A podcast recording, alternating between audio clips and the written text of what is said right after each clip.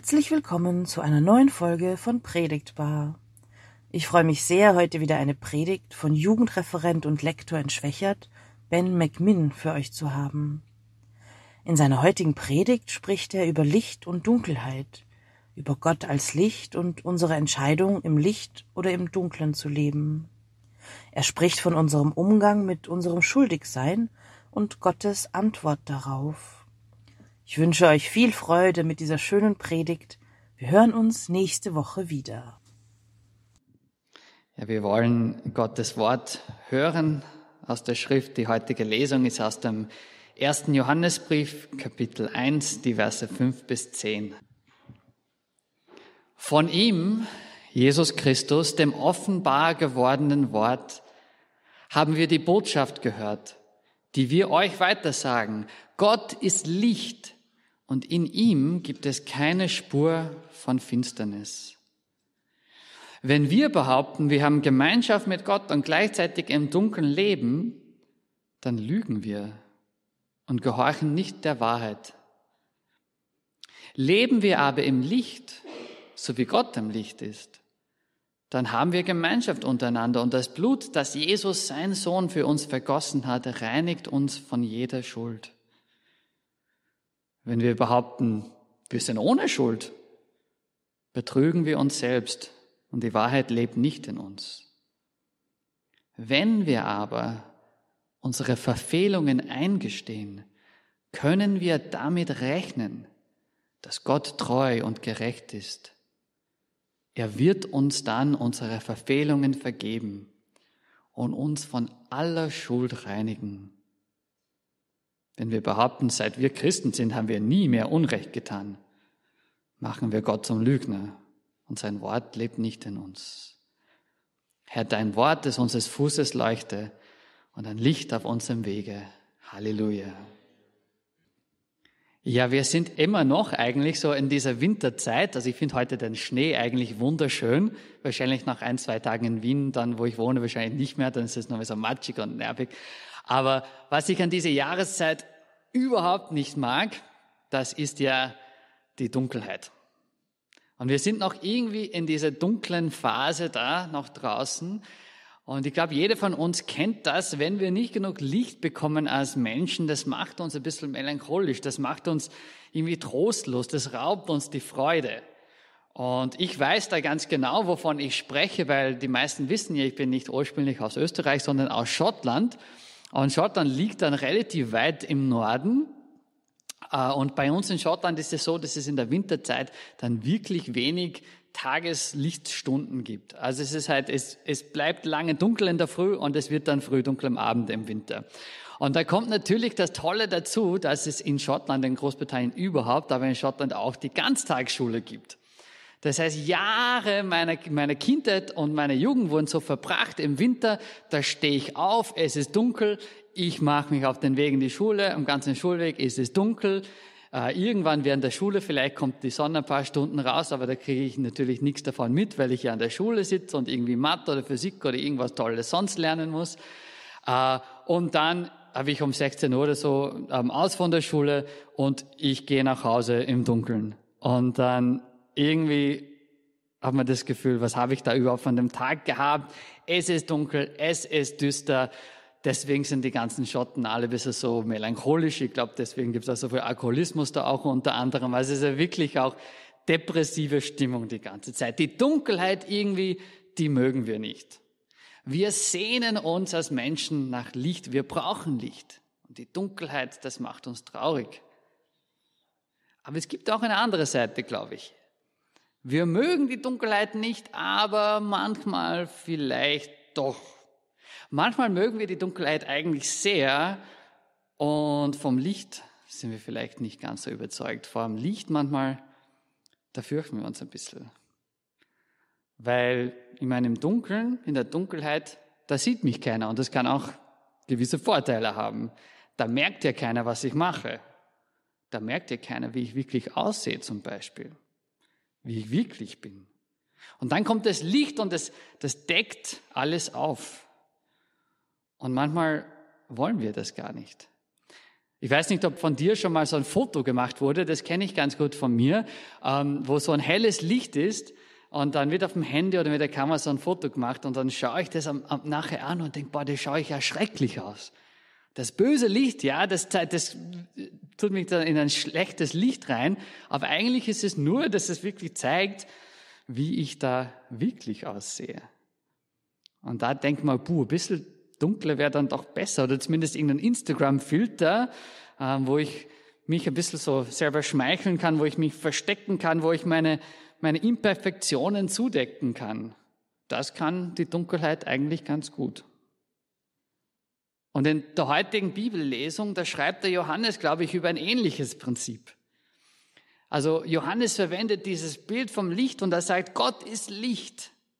Gott ist perfekt.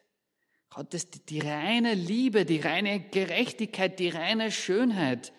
Eigentlich alles, wonach wir uns Menschen sehnen. Gott ist eigentlich das, was wir brauchen. Gott ist das, was wir wirklich eigentlich wollen. Und das Leben mit ihm ist ein Leben im Licht.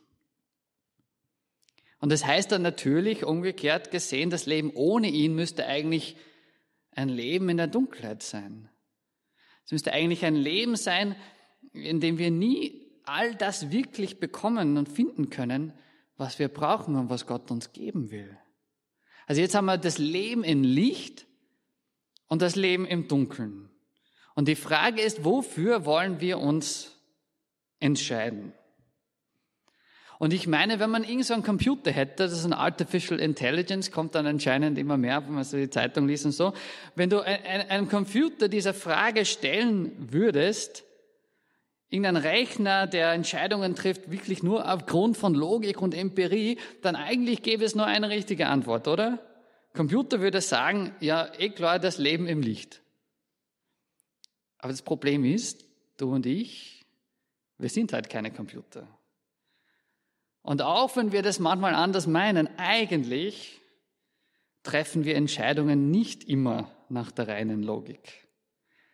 Ich meine, ich mag es mir vielleicht manchmal einbilden, ich als sehr aufgeklärter, moderner Mensch, ich lebe nach, der, nach den wissenschaftlichen Prinzipien, logisch, empirisch, aber tief in mir weiß ich eigentlich, und ich glaube, das wissen wir alle, dass das nicht ganz stimmt.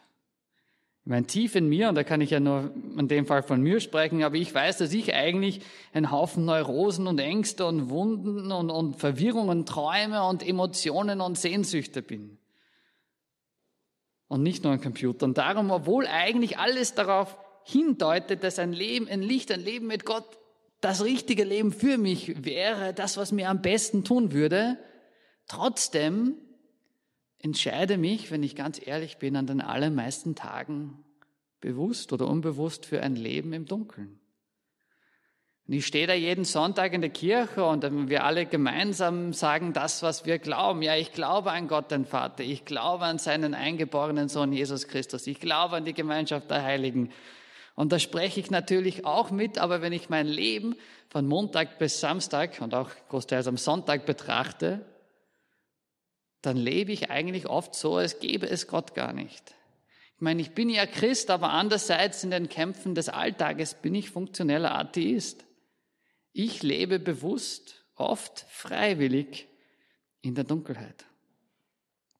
Aber warum? Das macht auch keinen Sinn, würde unser Rechner sagen, unser Computer. Warum entscheiden wir uns dafür das Schlechte?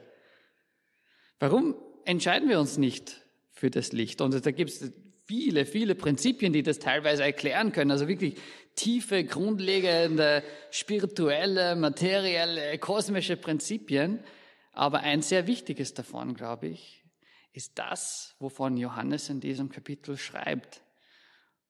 Und Johannes sagt da, ein ganz, ganz wichtiges Thema da ist unser Umgang mit der eigenen Schuld. Und jetzt gibt es vielleicht den einen oder anderen, wo die Alarmglocken läuten. Aha, jetzt kommt die Kirche wieder mal und, und spricht einmal wieder über Schuld. Jetzt kommt die Kirche, wo mein Leben eh schon schwer genug ist, versuche mein Bestes zu geben und jetzt kommen die und die sagen mir, dass ich dann ein elender Wurm bin und ein Sünder und dass in mir nichts Gutes ist. Können Sie bitte nicht ein bisschen aufbauender sein? Ähm, Und ja, das stimmt, in der Kirchen oder überhaupt in der Menschengeschichte, glaube ich, wurde dieses Thema oft missbraucht, um wirklich Macht über andere auszuüben. Und ich, ich glaube, wir alle wissen, dass es tatsächlich etwas wie eine falsche Scham, ein falsches Schuldgefühl gibt. Aber das einmal beiseite. Wenn du wirklich dein Leben anschaust, wenn ich mein Leben anschaue, wenn du auf die vergangenen Tage und Wochen und Jahre zurückblickst, kannst du, kann ich Hand aufs Herz sagen, dass es nichts gibt, was wir bereuen? Dass es keine Menschen gibt, die wir verletzt haben? Dass es keine Worte gibt, wo du alles dafür geben würdest, sie wieder zurücknehmen zu können? Dass es nichts gibt, wo du manchmal in der Nacht aufwachst und nicht mehr einschlafen kannst und diesen Gedanken nicht loswerden kannst, warum habe ich das so gemacht? Da habe ich versagt, da bin ich schuldig geworden. Also ich weiß von mir, wenn ich ganz ehrlich bin, diese Dinge gibt's ja mehrfach. Wenn ich ganz ehrlich bin, wenn ich meine Beziehungen anschaue, wenn ich meinen Alltag anschaue, dann weiß ich, auch ich werde schuldig, immer und immer wieder, vor anderen Menschen. Und als Christ weiß ich ja eigentlich vor Gott auch. Ist die Frage, okay, wie gehen wir damit um? Also es gibt zwei Hauptmöglichkeiten. Und das erste, das ist das, was wir, glaube ich, oft gerne machen. Ich mache es auf jeden Fall gerne. Und das ist, ich kann meine Schuld so minimieren. Ich kann versuchen, sie irgendwie wegzuerklären. Also, wenn du wüsstest, was ich jeden Tag für einen Stress habe, wenn du das wüsstest, dann eigentlich ist es kein Wunder, dass ich so krantig zu der Person war. Ich meine, ich habe ja fast nicht anders können. Wenn du wüsstest, was ich alles in letzter Zeit habe leiden müssen, dann ist es ja kein Wunder, dass ich meine Freude bei Dingen finde, die vielleicht manchmal nicht so gesund sind. Und einmal seien wir uns ehrlich, oder? Ich bin ja nicht der Schlimmste. Ich meine, es gibt ja Leute, du sollst mal meine Nachbarin sehen, im Vergleich zu ihr bin ich wirklich so ein Heiliger. Und noch dazu, ich gehe jeden Sonntag in die Kirche. Und ich arbeite sogar mit. Und ich lese regelmäßig in der Bibel, ich kann schon Bibelverse auswendig und ich bete auch noch dazu. Und nicht nur so das Vaterunser, sondern selbstformulierte Gebete. Äh, also, dass ich immer wieder dabei ein bisschen ausrutsche, das ist irgendwie klar, oder? Das macht auch jeder. Also bitte seid da nicht so negativ und kommst bitte nicht mit diesem Schuldthema wieder. Weil eigentlich schuldig bin ich vielleicht nicht so. Johannes aber formuliert das ganz deutlich. Ist ziemlich schwarz-weiß. Er sagt, wenn wir meinen, wir sind ohne Schuld, dann betrügen wir uns selbst. Wir lügen uns selbst an. Zu, zu behaupten, ich bin ohne Schuld, das entspricht einfach nicht der Wahrheit über mich. Das ist eine Lüge. Ich meine, es ist eine Lüge, die manchmal ganz bequem ist. Es ist so wie eben diese Dunkelheit, die mein wahres Gesicht ein bisschen verdeckt, ein bisschen verschleiert, die mich ein bisschen besser aussehen lässt. Aber mein Gesicht, das bleibt eigentlich, wie es ist. Also das echte Problem, das wird eigentlich gar nicht behandelt. Also das ist die erste Option. Minimieren, weggeklären, ignorieren, vielleicht sogar behaupten, ich bin ja eigentlich gar nicht schuldig. Aber da lügen wir uns selbst an und Gott noch dazu. Aber es gibt auch eine zweite Möglichkeit. Johannes schreibt eben, wenn wir behaupten, wir sind ohne Schuld, betrügen wir uns selbst und die Wahrheit lebt nicht in uns. Wenn wir aber unsere Verfehlungen eingestehen, können wir damit rechnen, dass Gott treu und gerecht ist er wird dann unsere Verfehlungen vergeben und uns von aller Schuld reinigen. Die zweite Option und die beste Option ist eben, wir können mit dieser Schuld, mit diesen Dingen zu Gott gehen. Und wir können damit rechnen, steht da. Nicht irgendwie hoffen, vielleicht wird es, nein, wir können damit rechnen, dass er unsere Schuld reinigt, dass er sie auslöscht, dass er sie vernichtet. Und ich glaube, deswegen gibt es eigentlich zwei Gründe, warum wir als Christen eigentlich über Schuld reden können, dürfen. Ich meine, das erste ist, und da bin ich selber ganz davon überzeugt, weil dieses Menschenbild einfach der Wahrheit entspricht. Ich meine, das, das wissen wir aus eigener Erfahrung. Ich, ich krieg nicht alles hin. Ich mache oft Dinge, wo ich mir nachher denke, warum um Himmels Willen habe ich das so gemacht? Und ich habe noch keinen perfekten Menschen kennengelernt, du wahrscheinlich auch nicht. Also eben diese Sicht der Bibel, das ist ganz realistisch. Ich meine, wir sind nicht perfekt. Aber der zweite Grund, warum wir als Christen, glaube ich, über Schuld reden können, ist der, wir kennen einen Gott, der mit unserer Schuld fertig wird. Also die Bibel, die erstellt nicht nur eine Diagnose, sondern die zeigt uns auch, wo wir die Behandlung finden können. Nein, wir Menschen sind nicht perfekt, das wissen wir. Aber Gott liebt uns Menschen mit unseren ganzen Fehlern trotzdem. Er hat am Kreuz alles gegeben, um die Frage deiner und meiner Schuld ein für alle Mal endgültig zu klären. Und er will und er kann und er wird uns die Schuld wegnehmen. Er kann sie nehmen und ins tiefste Meer werfen. Nehmt ihm die Liste von unseren ganzen Verfehlungen und der, der tut ans Kreuz. Es wird zerrissen, es wird in die Mülltonne geworfen. Das ist nicht mehr Thema. Und ich weiß nicht, wenn ich das höre, da denken wir, das klingt so schön. So wie man das so schön sagt, das klingt fast zu schön, um wahr zu sein. Und das Problem dabei ein bisschen ist, das klingt irgendwie, das ist eigentlich genau das, was ich will, dass mir die Schuld weggenommen wird. Aber manchmal klingt es mir fast ein bisschen so abstrakt, so dass ich es nicht wirklich begreifen und vielleicht sogar nicht wirklich glauben kann. Ich meine, woher kann ich wissen, dass ich da wirklich vergeben bin? Und ich denke, da kann uns die Kirche, da kann uns der Gottesdienst, den wir jeden Sonntag feiern, wirklich helfen. Und, und nicht eben, weil irgendeine Kirche, auch unsere nicht, nicht weil irgendeine Kirche irgendwie das Recht hat, Vergebung und Gnade da irgendwie auszuteilen, als wäre es ihr Besitz. Nein, das kann nur Gott. Aber als Kirche und letztendlich die Kirche, das sind ja wir eigentlich, wir kommen ja jeden Sonntag zusammen um diese tiefe, diese lebensspendende Wahrheit einander miteinander zu bekennen und einander zuzusprechen. Jeden Sonntag, und das haben wir heute schon getan, jeden Sonntag kommen wir zusammen und im Gebet sagen wir Gott, Gott, wir bekennen, dass wir es wieder mal nicht geschafft haben. Wir bekennen, eigentlich sollten wir es besser wissen, aber wir kriegen es die Woche wieder mal irgendwie nicht hin. Wir sind begrenzt, wir sind unvollkommen, wir haben einander verletzt, wir haben nicht auf deine Schöpfung geachtet. Wir haben die Wahrheit verbogen, wir sind unserem eigenen Ego nachgelaufen. Wir sind eben nicht da, weil wir so tolle Christen sind. Wir sind schuldig und wir brauchen Vergebung. Und es klingt wieder mal vielleicht so ein bisschen bedrückend, da kommen wir da und wir erzählen halt, wie, wie, wie böse wir alle sind. Aber eigentlich kann und soll das voll was Befreiendes sein. Ich meine, jetzt sitzen wir alle da und wir können einander eigentlich in die Augen schauen und sagen, ich verstehe dich. Ich weiß, dass du Fehler machst, denn ich mache sie auch. Und ich brauche Hilfe genauso wie du.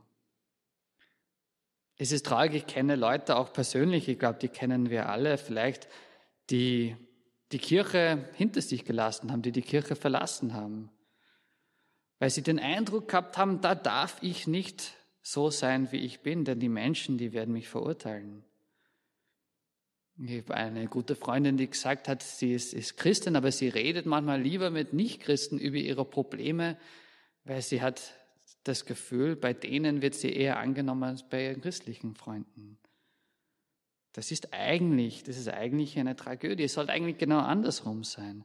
Eigentlich sollte die Kirche der Ort sein, wo ich ganz ehrlich sein kann, weil ich weiß, dass jeder, der neben mir sitzt, genauso unvollkommen ist wie ich.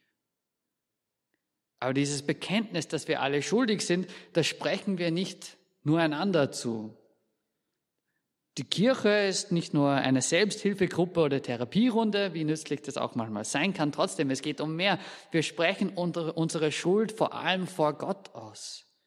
Wir sagen als Christen auch, wir sind vor Gott schuldig geworden.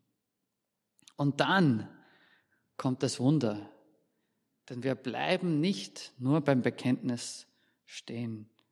Jede Woche kommen wir, jede Woche bekennen wir und jede Woche, Woche auf Woche, egal wie es uns geht, hören wir die Zusage Gottes, deine Schuld ist dir vergeben. Deine Schuld ist dir vergeben. Nicht, weil du brav bist, nicht, weil du besonders fromm bist, nicht einmal, weil du jetzt gerade in der Kirche her bist, Deine Schuld ist dir vergeben, sagt Gott, denn ich bin ein Gott, der es liebt, Schuld zu vergeben. Und diese Zusage eben müssen wir manchmal von, von außen hören. Wir müssen es von außerhalb von uns hören. Wir brauchen ja manchmal das Wort des Arztes, der sagt, dass die Krankheit tatsächlich geheilt wurde. Wir brauchen das Wort der Bank, die sagt, unsere Schulden wurden beglichen und wir sind jetzt deutlich im Plus. Wir brauchen das Wort des Richters, der sagt, wir dürfen frei von Strafe leben. Wir brauchen das Wort von außen, das Wort, das sagt, dass wir vergeben, dass wir frei, dass wir genug sind. Ich habe neulich ähm, ein Interview gelesen mit einem meiner Lieblingssänger. Der ist eben, ich glaube, der sieht sich nicht unbedingt als Christ, aber ich finde als Mensch und äh, vor allem als, als, als Liedmacher ganz, ganz äh, spannend. Und der hat Folgendes gesagt, der hat, der hat gesagt, ich glaube, ich bin nicht spirituell, sondern religiös. Ich bin nicht spirituell, ich bin eher religiös. Und das sagt er als, als Nicht-Christ. Und ich fand es interessant eigentlich aus zwei Gründen. Erstens, weil normalerweise eigentlich sagen die Leute das andersrum. Wir kennen alle, ja, religiös bin ich nicht, aber so spirituelles Gefühl habe ich da. Der sagt, nein, nein, spirituell bin ich nicht, aber religiös schon. Und die andere Sache, die ich da interessant gefunden habe, war, ich glaube, das trifft auf uns alle zu. Egal, ob du heute gläubiger Christ bist oder Agnostiker oder Atheist, jeder Mensch, glaube ich, ist zutiefst religiös. Und jeder von uns sucht nach dieser Bestätigung, nach dieser Stimme von außen, die sagt, du bist in Ordnung, du bist wertvoll, du bist genug. Und jeder von uns hat Systeme, die wir folgen, Regeln, die wir versuchen einzuhalten, damit wir diese Zusage ja bekommen können. Und wenn wir nach solchen Regeln und Systemen suchen, ja, die Welt hat ja ausreichend uns da anzubieten. Ja, lerne brav in der Schule, dann bist du genug. Finde den richtigen Partner, dann bist du genug. Setze dich für die richtigen politischen Ziele ein, dann bist du genug. Oder spende Geld für die richtigen Zwecke. Erziehe deine Kinder nach den besten und neuesten Prinzipien. Sei authentisch. Zeige dich von deiner besten Seite. Ich meine, die zwei Sachen widersprechen sich ein bisschen, aber trotzdem. Lese die richtigen Bücher. Trainiere deinen Körper. Sei erfolgreich in deinem Beruf. Pflege deine Freundschaften. Lebe deinen Traum. Sei dir selbst treu. Und wenn du das alles tust, dann bist du genug. Wir Menschen, wir sind jeden Tag, die ganze Zeit 24 Stunden in irgendeiner Kirche, ob wir es wissen oder nicht. Und der Grund, glaube ich, warum von diesen vielen Kirchen die christliche Kirche allein uns helfen kann, ist folgendes. Die christliche Kirche, und das ist insofern sie auf Jesus Christus hinweist. Also wenn die nicht auf Jesus Christus hinweist, dann ist die christliche Kirche genauso eine Last und ein, ein System und ein Gesetz wie alles andere. Aber wenn sie das tut, ist sie der einzige Ort, die einzige Gemeinschaft, wo uns zugesprochen wird, du bist schon genug. Und zwar nicht aufgrund dessen, was du tust. Wenn es danach gehen würde, dann können wir es vergessen. Wenn nicht mal wirklich aufgrund dessen, wer und wie du bist. Aber uns wird zugesprochen, du bist genug, du bist wertvoll, du bist unglaublich geliebt aufgrund dessen, was Gott getan hat aufgrund dessen, was Jesus Christus am Kreuz getan hat. Er hat eben die Frage unserer Schuld endgültig geklärt. Und auch wenn wir es jede Woche immer wieder schaffen, uns selber und andere kaputt zu machen, dürfen wir trotzdem jede Woche zusammenkommen, jede Woche unsere Schuld miteinander bekennen und es uns jede Woche neu zusprechen lassen, so wie es Johannes schreibt. Wenn wir aber unsere Verfehlungen eingestehen, können wir damit rechnen, dass Gott treu und gerecht ist. Er wird uns dann unsere Verfehlungen vergeben und uns von aller Schuld reinigen.